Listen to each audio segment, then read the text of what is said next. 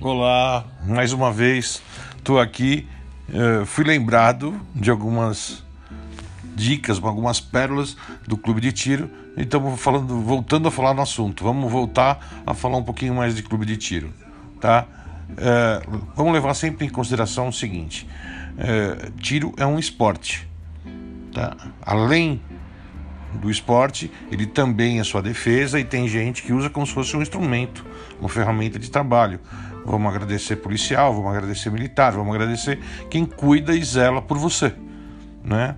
A razão da arma é essa. Quem usa uma arma para subjugar, tá? É um covarde. Essa é a filosofia. Então, é, isso é fundamental. Agora tem algumas perguntas que se fazem né, que algumas pessoas fazem no clube de tiro que não tem senso. Tem algumas perguntas que você não quer saber a resposta, tá? E constrange quem está lá dentro, tá? Então aquela situação, ah, você já tirou em alguém? Quer dizer, ninguém quer ser visto dessa forma. Você já matou alguém? Não. Eles simplesmente praticam um esporte, tá? É, quando você chega perto de um tenista, você fica falando, você já deu bolada no saco de alguém? Não, a ideia não é essa, não é verdade? Né? Se alguém está jogando, sabe, praticando arco e flecha, ah, já acertou nas costas de alguém? Não, não, não tem lógica, não, não é por aí. Né?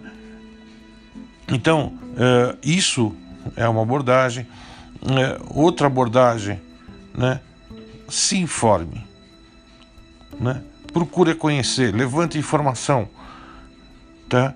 É, e outra, ah, meu avô tem, é, meu vizinho, cuidado com as histórias que conta. Tem algumas que não tem necessidade de ser contada, né? Vamos buscar mais informação, tá? É, do que levar fofoca ou boato ou, ou algo parecido.